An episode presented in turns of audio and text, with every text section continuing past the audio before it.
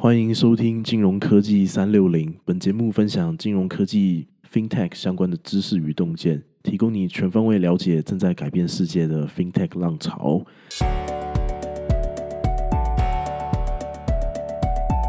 Hello，我是 Peter。嗨，我是 Ricky。啊，我们第一集谈到曾经投资 Facebook 啊、Instagram 啊、GitHub 啊、Pinterest 的 Slack 的创投哦，A 六 Z 呢。他们在他们的部落格上写了一篇文章，谈到未来的所有公司都会成为金融科技公司。也许你会好奇，这会不会是乐观的创业者的一厢情愿？那金融业会怎么样来看待呢？哦，说到这个，我最近刚好看到这个全球最大的这个会计师事务所资诚 PWC。那他们在二零二零年出版的一个金融科技的报告。那在二零二零年这份报告里面呢，PWC 他们访问的全球金融业的高层当中，那这些人呢，他们就认为就是说，现在金融业的工作当中，可能有超过百分之二十五，在未来的五年会会被 FinTech 取代。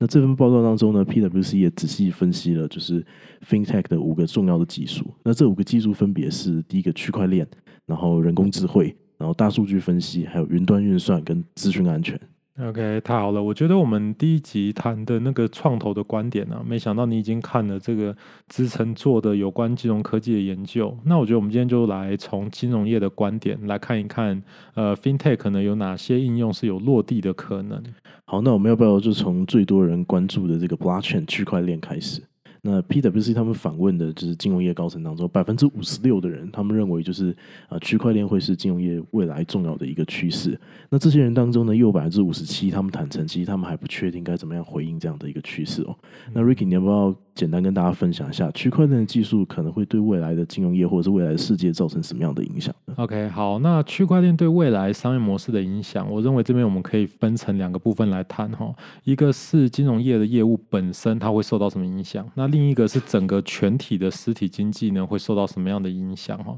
那我觉得先从比较特别的应用啦，哦，结合银行跟产业哦，在国际贸易上的部分，那我们从这个地方开始来谈。如果这个应用哦，我们待会谈的这个应用，它成为主流哦，那就会对整个世界哦，各行各业哦，都会引起很大很大的呃改变，这样子哦。怎么说呢？区块链可以应用在国际贸易上，就是像台湾的工厂跟美国进货这样子吗？哦，我跟你讲，就就很接近像这样子哈，像譬如说传统呢，我们如果是台湾的工厂呢，要跟这个美国的一个举例啊，譬如说像印印第安纳州的一个呃原物料的公司进货，那这中间的程序其实比你想的要复杂很多哦。首先呢，其实台湾的工厂，他先去嘟嘟嘟到找找一家银行，然后开一张纸哦，那张纸叫做信用状。那这个这家银行发出这个信用状给这家公司之后呢，呃，他就会在这个印第安纳州。的合作的银行那边哦，就会付出这张纸。那印第安纳州那边银行呢，就会通知这个公司呢，去确认说，哎，我现在收到一个信用状，那你可以在我这边使用这样子的信用状。那之后呢，印第安纳州的原物料公司，他就会联系货运公司说，哎，我已经 OK 了，那我们就来出货吧，已经拿到信用状了。好，那货运公司呢，就会给这家公司一个提货单。那接下来呢，公司就把提货单再拿给台湾跟美国的银行。那台美两地的银行呢，收到提货单，就会确定 OK，货已经什么货。已经 pass 出去了，然后所以这整个金流可以开始启动，所以呢，台湾就会开始，呃，台湾的银行就会开始把钱转到这个印第安纳州的银行这边，哦，所以你这样听大概就知道这样流程哦，就是说我先有文件，然后确定文件 OK，然后信用 OK，那接下来出货，那货 OK，那金流就开始呃转动，这样像这样子，那美国公司呢确认收到这笔钱了之后呢，台湾的银行就会告诉你说，哎，就是说，那你现在来付钱啦，对不对？我已经把货交出去啦，对不对？好，那这时候呢就会把这个。提货单拿给工厂，那工厂再依照就是海运公司的一些传奇呢，到港日期呢，去海关报关提货。哇，这好复杂哦。我听了都快睡着了，很正常哈，因为细节你可以不用管啊。那我觉得这这一段哦，我刚刚讲那种很复杂那一段呢，你只要稍微感受一下，就是说在国际贸易上的这种很复杂的流程，这整个流程牵扯到三个部分哈：金流、文件跟你的实体物品的这个呃跨国运送啊的这个流动。好，那整个完成呢，其实大概都要几周的时间哦。那其实为什么呃这世界的金融啊会设计的这么复杂，又跨国啊，又又是这种很复杂的这种运送？那其实就是一切都是在你的信任的问题啦。如果你今天的银行愿意信任你，他就会帮你开这信用状啊，先帮你付钱。那美国的银行如果愿意相信台湾的银行，那这样的话呢，呃，因为因为为什么呢？因为银行基本上你不能是想开就开嘛，所以呢，一定是你要找你配合的银行才能走这些金流跟文件流。哦，那美国的卖家在收到钱之后呢，就会先透过这个文件呢，也就是提货单保障大家。哦，那美国的卖家收到钱，那提货单所有人就变成你的银行啊，那你付钱给银行，那银行才会再签呃货物呢转账的授权书，你才能去港口来拿货。哦，我想到我表哥就是做这个，他刚好他就是从印第安纳买木材。那我有时候会听他聊，就他们好像就是这样子一个模式哦。那他说这个过程当中啊，这中间的每个环节，只要有人违约，那买卖双方还有买卖双方的银行跟货运公司，大家就会鸡飞狗跳。而且违约啊，其实不是久久发生一次，就是因为就是说，你知道，就是在成交之后，那海运通常会需要好几个礼拜嘛。那比方说，像如果像我表哥他是买木材的，那木材的价格每天都在变动，在那个芝加哥商品交易所上面都可以看得到，是 Lumber 嘛。那最近一直都在涨啊。那呃，因为木材的价格每天都在变动，所以那这个货呢，它就运到港，运运到这个亚洲，可能是台中港或者是舟山港，就上海。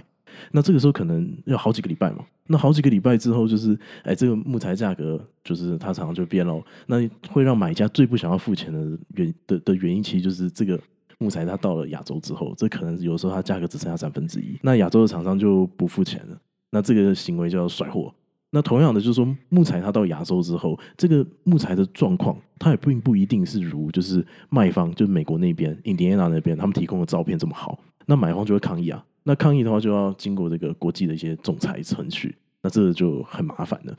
那而且我跟你说，其实不夸张的讲，我表哥还有遇过，就是货运到一半，那这个海运公司倒了，其实就是韩进海运啊。那那批货就在海上漂，那这很麻烦。他跟我说，就是啊，他就得就是去处理这些事情，然后就抱怨说，这种传统的国际贸易，其实他觉得有一点没有效率。OK，我觉得你表哥经经验就是一个很经典的案例哦。像刚前面谈这个过程，像文件啊、金流啊等一个东西来，我再做一件事情哦。传统上遇到这些东西，中间任何一个环节哦，只要有断掉哦，那都都是非常非常麻烦。那你唯一能做的就只能有时候就是认赔啦，然后好好的去把事情善后。那这样的难点呢，其实就是可以让 Blockchain 呢区块链呢，它透过这个智能合约哦，Smart Contract 呢，它或许就会在国际贸易上面呢是可以拿来使用。然后可以拿来来应用的哦，你可以想看看哦，如果我今天有这个 smart contract 哦，智能合约，那货物的品质啊、价格啊，还有各种贸易实物上可能会有争议的部分哈，是不是都可以直接写在这个区块链的智慧合约上面？所以今天当这个货物呢运到一个港口的时候呢，买方可能拍照，然后拍照之后呢，让 AI 去分析说，呃，这个货物的品质啊，这个 AI 有没有什么呃尾款还没付的问题啊？那这个提货单跟货物的这个转让书啊，怎么样？样，然后电脑直接这个产生，然后呢签好，然后给你，那这样子就做这个信用的问题就可以解决。你就复杂的文书，你就只需要透过这个区块链啊智能合约的方式呢，啊就可以很清楚的来呃来来解决这个问题啊，就不会有这么复杂，说你还要再等谁，然后中间会有谁违约的这样子的问题。那国际贸易的时间就可以大量的减少。哎，我跟你说不夸张，我们昨天聊完就是我们要讲这个主题，就是说 Blockchain 它在 FinTech 未来可能的应用啊。那我回家的路上，我就被推荐一部影片。那这部影片呢，他就在讲，就是说英国有一家银行，好像叫巴克莱银行。对对，巴克莱。对，就是呃，他在二零一六年的时候，他就跟一个新创合作，一起推出这样的一个服务。哦，我跟你讲哦，巴克莱其实英国第二大的银行，这么大。对。哦，那这家银行就是那那这样就合理。这家银行他们有一个自己的这个新创的加速器。嗯，那二零一六年的时候，就他们里面有一家呃新创公司，好像叫做 Wave，它应该是二零一五年进去的啦。那这家新创公司它的产品。就是透过这个 blockchain 的 smart contract，就是区块链的智能合约，那来帮助企业完成就是这个贸易的这个流程哦。那他们就用这个智能合约的方式记录买卖双方还有银行的一些权利义务，然后就自动执行这些合约的内容。例如说，像货物如果到港了，那这个软体呢，它就会确认买家有付钱，有付尾款。那付了之后呢，他就他就会就是把这个提货单。或者签一个那个货物转让授权书给买家，那买家就可以拿着这个去拿货了嘛？那这样就节省了很多的这个呃国际贸易的复杂的流程，还有信任的这个问题。那巴克莱银行的这个案例呢，他们就是呃让这一家 Wave 就是他们加速器里面这家公司，那服务一个巴克莱银行的客户，那这个客户是一个爱尔兰的乳制品公司，那他们用区块链的方式，就是与这个塞西尔群岛的贸易商做生意。OK，塞西尔群岛其实哦，很多跨国大的公司，它其实都是在这个群岛上面去登记，然后那我觉得这交易一定不是一个小东西。好，那我们就简单帮各位听众 recap 一下，就是第一部分内容。第一部分内容就是说，Blockchain 在智能合约的应用呢，它可能可以解决就是传统上贸易之间信任的问题。那如果再搭配就是金流还有文件流的这些解决的方案。那这就那这个就会让传统的银行业务，就是国际贸易金融的服务，那就造成巨大的一个改变哦。那现在已经有一些大的银行在跟新创合作，在做这件事了。那我昨天查了一下，其实好像不止巴克莱银行了，OK，美国的一些银行啊，日甚至日本的银行，还有好像还有一个荷兰的银行，就是他们他们都有就是这样子的一个尝试哦。OK，那也许这些 case 我们可以以后再来跟大家好好分享。OK，没问题。那我觉得刚刚讲的那个第一个部分，就是把它圈用在这个一般的国际贸易上面嘛。那我们第二个来谈的事情是，呃，传统金融业呢，它可以怎么样运用 blockchain 的部分呢？其实就是区块链它本身有一个就是分散账本的一个技术，那它就可以降低这个金融业在处理汇款的一个成本。我们通常来谈到区块链呢，也许大部分人第一个想到的是比特币啊。现在比特币对美元的汇率呢，也来到一个单位的比特币呢，可以兑换五万多的美元哦。这也让很多人在这段时间开始来关注比特币。那比特币它本质上呢，它是使用区块链技术好的一个众人的记账本啊。它被发明出来呢，大家认为是因为在零八年的这个金融海啸之后呢，很多个国家的央行呢，分别的要大量的去印钞票啊，来解决很多金融经济金融的问题。结果呢，产生了一个副作用啊，就是造成这世界可能金钱的腐烂。那这时候就有一个人呢，这个人的匿名啊，他的笔名叫做中本聪。